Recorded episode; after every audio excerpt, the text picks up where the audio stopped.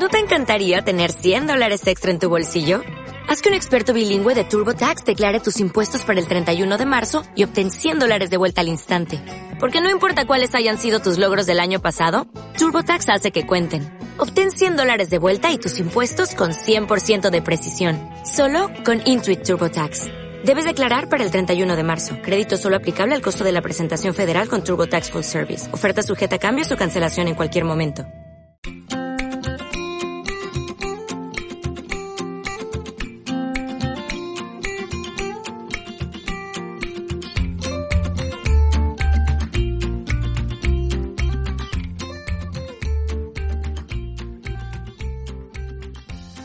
Bienvenidos a un nuevo podcast de SOGU. Soy Begoña Pérez Valderrama, oncóloga médica del Hospital Universitario Virgen del Rocío de Sevilla y conmigo se encuentra, como siempre, la doctora María José Méndez Vidal, oncóloga médica del Hospital Universitario Reina Sofía de Córdoba. Buenas tardes, Maríajo. ¿Qué tal? Hola, Bego. Acompañándonos en esta edición se encuentra con nosotros, una vez más, un experto oncólogo en el tratamiento de los tumores geniturinarios, el doctor Silverio Ross, del Hospital Universitario Virgen de la Risaca de Murcia. Bienvenido, Silverio, a este podcast. Muchas gracias, María José Begoña. Un placer estar aquí con vosotras. Hoy vamos a hablar de los trabajos más importantes de cáncer de vejiga presentados en esta edición del Congreso Europeo de Oncología Médica, ESMO, que este año ha sido presencial, los días 9 al 13 de septiembre. Silverio, ¿qué destacas en la parte de carcinoma urotelial de este congreso? Pues en este congreso voy a destacar sobre todo el trabajo, el, el EV103, que es la corte K del, tratamiento con enfortumab vedotin en combinación con, con pembrolizumab frente a enfortumab vedotin en monoterapia. Es el trabajo bueno que estábamos esperando ver, ver los resultados, que aunque no, no cambie mucho la clínica no cambie mucho nuestra práctica clínica diaria, pues es interesante ver pues la respuesta que era el objetivo primario del trabajo, la respuesta que se tiene con esta combinación de fármacos y, estamos esperando a fase 3 a ver si, si bueno, pues no, nos modifica algo la actitud en primera línea de vejiga. Luego también comentaré pues, brevemente el, resultado de, la estadificación de los pacientes con una sospecha de carcinoma urotelial infiltrante por medio de resonancia y ver si, si con pruebas de imagen se puede acelerar eh, eh, hasta el tratamiento de, estos pacientes en lugar de, ir por, por, una RTU convencional, si la resonancia nos puede agilizar los tiempos y, finalmente un resultado de un trabajo en neoadyuvancia de pacientes que se tratan con radioterapia y con inmunoterapia previamente a la cirugía, que rechazan o no están en condiciones de una quimio neoadyuvante. Y comentar que ha habido mucho trabajo también de, biomarcadores, pero más que añadir luz, añaden pues más sombras, algún dato bueno interesante, pero, pero creo que nos, va, nos vamos a quedar como estamos queréis paso a, bueno, a, comentaros el, ensayo, bueno, el, que ha sido más relevante en esta, en esta demo en la parte de gigas, el EV103, en una corte, en la corte K, que venía precedida de, una corte de escala de dosis y una expansión, y finalmente en esta corte pues se tratan 150 pacientes, o se randomizan 150 pacientes a, a enfortumab vedotin en combinación con pembro frente a enfortumab vedotin en monoterapia. La dosis que se ha elegido para este trabajo es eh, de 1.25 días 1 y 8 del anticuerpo conjugado y dosis fija de, del pembrolizumab. El objetivo primario era la, respuesta objetiva eh, valorada por un comité independiente. Y bueno, este es el, dato el dato más, digamos, más distintivo que hay. Es eh, que hay un, casi un 20% más de respuestas en el brazo de, del enfortumab en combinación con pembrolizumab hay un, un, un 64% de respuestas en el brazo de combinación frente a un, 45%. Son respuestas muy, muy rápidas que ya prácticamente la primera revolución se objetivan. Lo que destaca es lo estable que se comporta el enfortumab en monoterapia porque en esta primera línea eran pacientes que no habían recibido líneas previas, tienen la misma tasa de respuestas que en segunda línea sucesivas, en torno a un 45% de respuesta. Lo que, lo que sí que, hay que destacar también de este trabajo es que este, esta mejoría en tasas respuestas es a expensas de una mayor toxicidad, sobre todo dermatológica. Era una toxicidad que con el, el pembro monoterapia pues no es, no es muy frecuente, pero cuando se combinan con los dos fármacos pues llega a, a unas tasas de, de, bueno, de rasma colopapular de grado 3 o superior en torno a un 17, un 19% es lo que, lo que destacaría. Más tasa de respuestas eh, a costa de una mayor toxicidad y unas respuestas pues, muy, muy rápidas.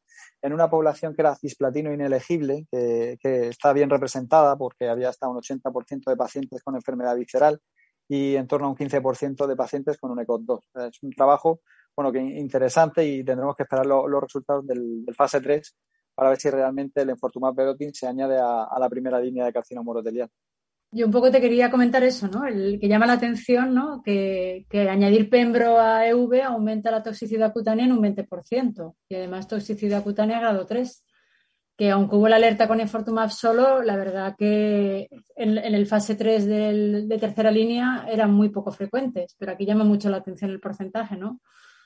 Sí, aquí, aquí eh, parece que es la toxicidad que vamos a tener que estar muy pendientes de ella porque, bueno, eh, además de frecuente también es grave y, mucho más que ambos fármacos por separado, con lo cual, si finalmente se puede añadir al arsenal de primera línea, pues probablemente tengamos que contar con dermatólogos que, nos ayuden, que, bueno, ya, ya nos ayudan, pero complica un poco más las cosas. Sin embargo, la, toxicidad que supuso una suspensión del fármaco ha sido como en, otros ensayos la neuropatía periférica, que, imagino que también será difícil de, manejar porque al fin y al cabo pues acaba, acaba suponiendo una suspensión del tratamiento, aunque no sea la más frecuente. Eh, en, los datos de esta cohorte sí que llama la atención que, tanto la monoterapia como la combinación dan una tasa de respuesta muy importante, ¿no? Porque en otros datos comunicados de la combinación la tasa de respuesta era superior, ¿no? Sí. Sí, eh, lo, que, fíjate, el, ese 20% de respuesta más, a lo mejor esa costa de, más toxicidad, un poquito más de respuesta y habrá que ver el largo plazo porque son datos todavía inmaduros los que hay de supervivencia y, bueno, pues no se puede, no se puede aventurar. De todas maneras, este, este ensayo, esta corte, no estaba diseñada para hacer comparaciones indirectas entre, o sea, comparaciones entre ambos brazos. Y bueno, el, el discursor pues dijo que, que estaban todavía inmaduros los datos de supervivencia, aunque se tienen ya datos de, bueno, de, supervivencia libre de progresión. En el brazo del enfortumab en monoterapia son ocho meses y en supervivencia global lo que tenemos más o menos un, 22 frente a un 21, prácticamente un 22 también en el brazo de, la monoterapia, pero eso todavía va a evolucionar.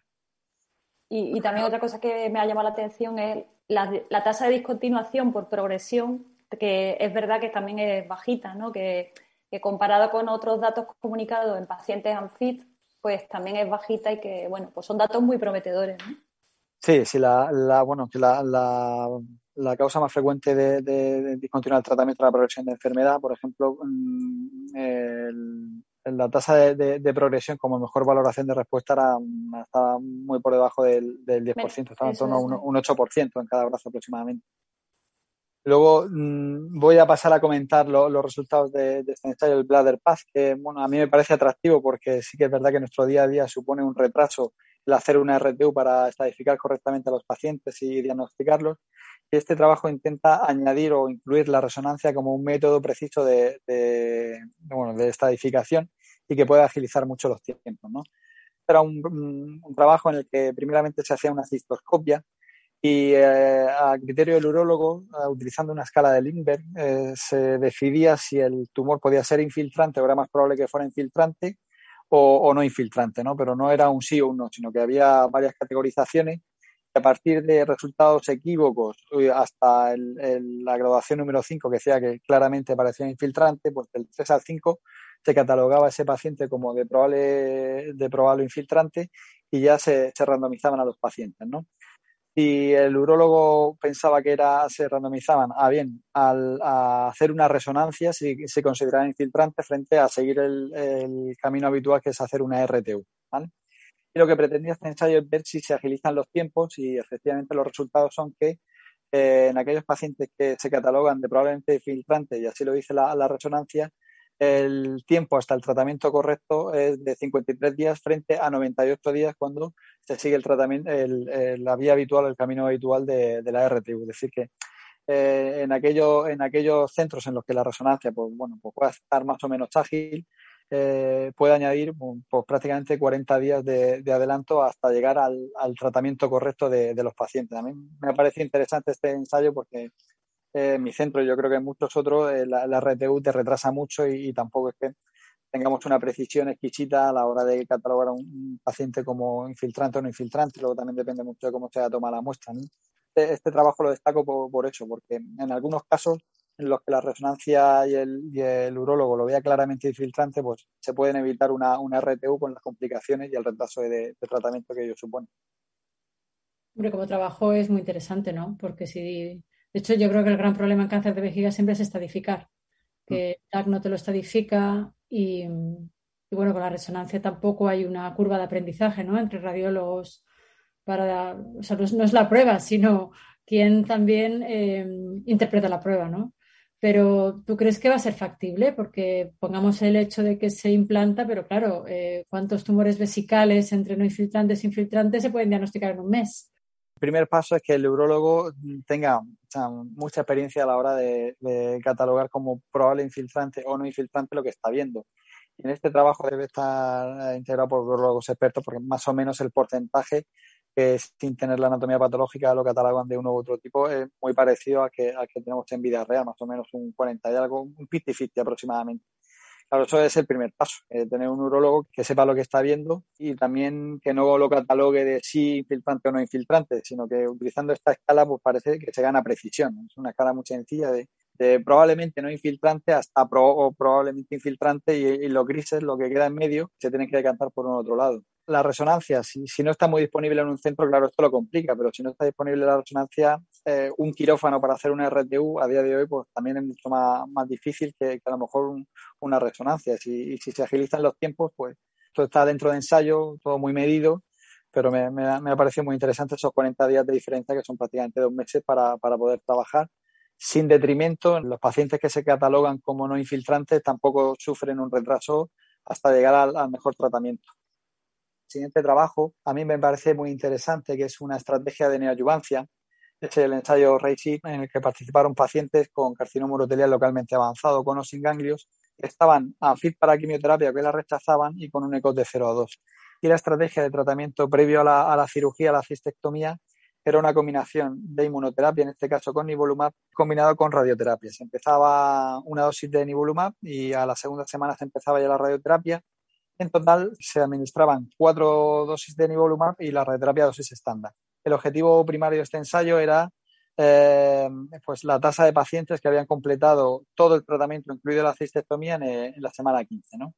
se consideraba que habían completado el tratamiento si al menos recibían dos ciclos de nivolumab o al menos 23 fracciones de, radioterapia y si la cistectomía se llevaba a cabo antes de la, de la semana 15 el ensayo es positivo en este sentido porque un 87% de, pacientes logran completar el tratamiento. A expensas bueno, pues de una toxicidad aceptable, sobre todo a, nivel digestivo, una toxicidad grado 3-4 eh, en torno a un 9%, y con una tasa de respuestas radiológicas de un 71% y una tasa de respuestas patológicas completas de casi el 40%. Me parece una estrategia interesante en una población pues bueno, que no, que no está fit para quimioterapia, que se le puede ofrecer esta otra alternativa con unos datos preliminares, pues, pues bueno, prometedores. Yo creo que, sería una alternativa a aquellos pacientes que no se le puede ofrecer el estándar de quimio neoadyuvante, pues la, la radio con la inmuno, pues parece que ni es demasiado tóxica, se puede cumplir la mayor parte de las ocasiones. Lo que pasa es que no difiere mucho de lo que se obtiene con inmuno solo, ¿no? En los estudios ni ayudancia, pero al final están ahí, ¿no? 36, 40%. Sí, estamos en tasa de respuestas patológicas se están publicando en inmuno o inmuno con combinaciones, pues la verdad es que están arrojando estos datos. Ensayo, no sé por qué eligió la, radioterapia, porque parece que la inmuno se puede combinar con todo, o en un principio es buena compañera de viaje de un montón de estrategias de tratamiento, pero la toxicidad y la tasa de, de cistectomía, pues al añadir la radioterapia antes de la cirugía, pues parece que tampoco la complica. Esto, en forma de póster, se han presentado también trabajos de quimio inmuno antes de la, de la cirugía, con resultados, sí que es verdad, como tú dices, parecidos a esto. Porque eso te iba a preguntar, eh, ¿comentan complicaciones eh, postquirúrgicas por el hecho de estar radiados que aumenten? No, no, en este trabajo únicamente yo creo que hacen referencia a la, tasa de efectos secundarios durante el tratamiento. No dice nada al final de, de las complicaciones postquirúrgicas de, únicamente que no pudieron completar el tratamiento menos de un 10% de los pacientes, un 6% de los pacientes recibió menos de dos ciclos de, de NIVO y se tuvo que retrasar la cirugía también en un porcentaje bajo de pacientes, bueno, también otro 6%. Pero no, no habla nada de problemas postquirúrgicos, ¿no? Sería un dato interesante, ¿no? A ver un poco. Sí, hombre, claro. Si a, a, los cirujanos les interesa mucho, se echan un poco atrás y antes la, la pelvis ha llevado radioterapia. Pero bueno, parece que si lo hacen todo seguido y en la semana 15, pues a lo mejor no se van a encontrar un, un terreno tan complejo sobre todo si no sabemos cuánto está aportando, si aporta mm. toxicidad y no, no, está aportando una tasa de respuesta mayor ¿no? que con la inmunosola. Y luego yo siempre pienso que, este tipo de pacientes es difícil de encontrar, ¿no? que hay muchos ensayos en marcha ahora, Pero que pacientes que no sean candidatos a quimio, pero que sean susceptibles luego de cistectomía, tampoco son tan fáciles de encontrar, ¿no? No, no, son tan fáciles. Yo creo que es más bien pacientes que rechazan la cirugía o que por algún problema de, insuficiencia renal o algo por el estilo no, no se pueda plantear una neoadyuvancia con cisplatino.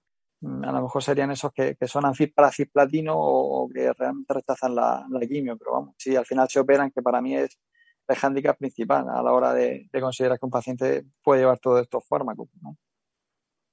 Y luego, por último, paso a comentar bueno, pues los resultados de varios trabajos que se han presentado con biomarcadores. Tenemos los datos presentados por el doctor Enrique Grande en ensayo en vigor 130, utilizando un anticuerpo para determinar la expresión de PDL1, que es el SP142.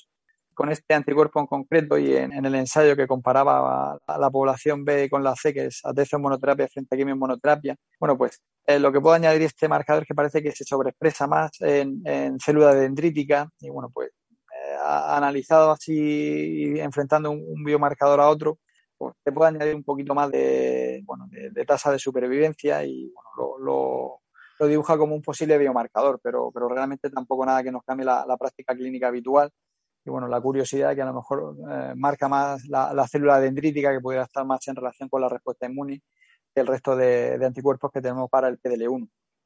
Luego también se presentaron los resultados de biomarcadores en sangre periférica del ensayo Javelin Bladder 100, este es un trabajo ya más complejo porque analiza bueno, los bucles que hay de la cromatina y cómo esto puede estar en relación con la expresión de determinados genes o firmas génicas. Eh, no está validado y bueno, aunque, aunque sí que añade un posible biomarcador en detectar estos bucles que pueden estar asociados o no a la expresión de, genes en relación con la, con la inmunidad, bueno, pues yo creo que está todavía muy lejos de la práctica clínica habitual. Y por último, también se presentaron los datos de los biomarcadores del ensayo Checkmate 274 en, en ayuvancia con nivolumab después de una cistectomía. Se analizó pues tanto la firma génica de interferón gamma como la expresión de, CD4, como el tumoral mutational burden y, y, la expresión por inmunohistoquímica del CD8.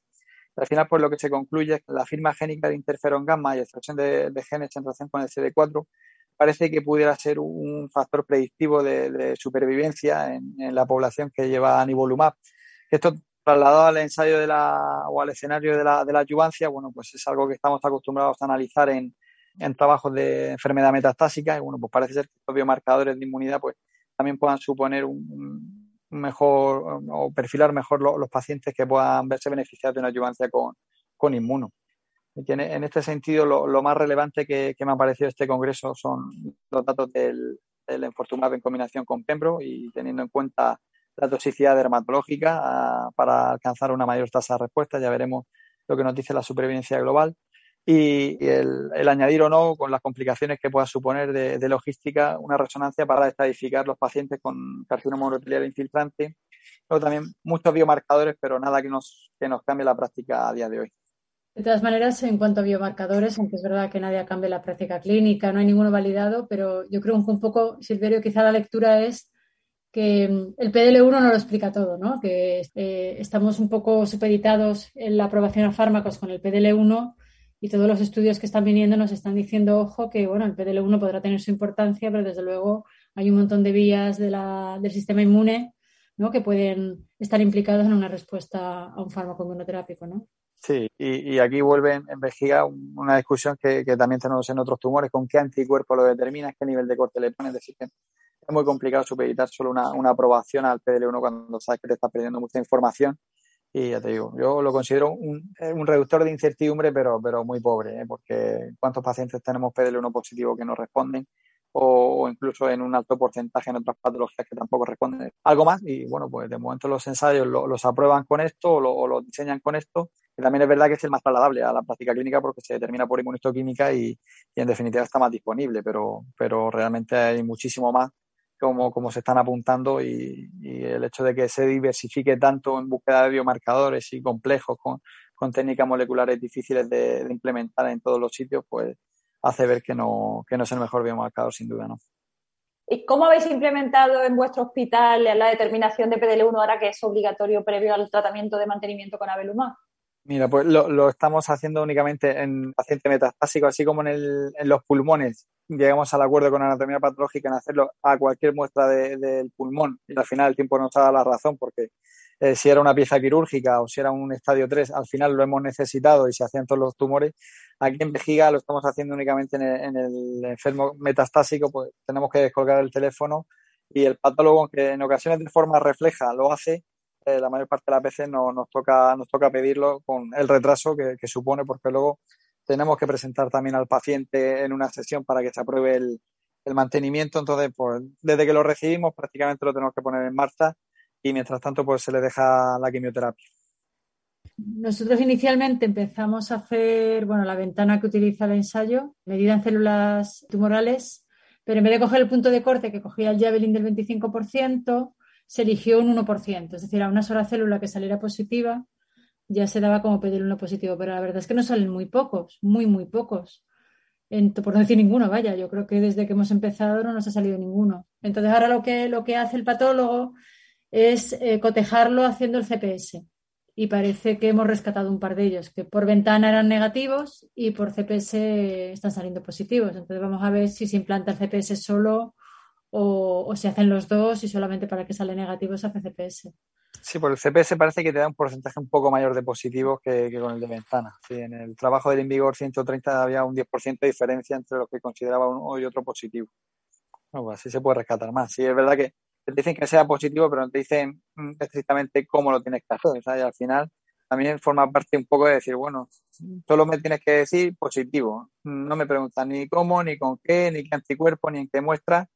Solo que figura en el informe que es positivo y ya se te abren las puertas del tratamiento. Eso, bueno, pues tampoco es que sea a lo mejor lo más, lo más ortodoxo lo que vaya a dar unanimidad. Luego, si, si hacemos una recogida de datos en, a nivel nacional, pues eh, los resultados yo creo que no se van a parecer mucho al ensayo, ¿no?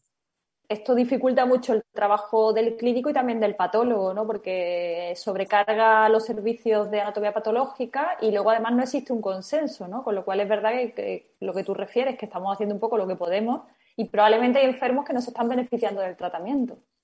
Sí, esto eh, al patólogo cada vez le estamos exigiendo más y a, principio sí que lo hacían con, con mucha alegría, mucha predisposición, pero bueno, yo en mi, en mi, centro por lo menos ya estoy viendo que se cansan, se cansan de que estemos continuamente demandándole cosas y más biomarcadores y más, y más PDL1 y más muestras y en definitiva pues ellos hacen más gastos de, de, anticuerpos, más gastos de tiempo y hombre, ellos no, no tienen al paciente delante, ¿no? que es el estímulo nuestro, pero, pero es verdad que les cuesta y por eso ya estamos seleccionando, así como en, en otras patologías, decimos, venga, todo el mundo para que tener la información. Ahora estamos paciente por paciente, incluso si me aprietas, eh, yo recuerdo el último caso me dijeron, ¿ha respondido o no ha respondido? Porque si no ha respondido, mira, que nos ahorramos, ¿sabes? Ya les va costando también asumir esta carga, sí.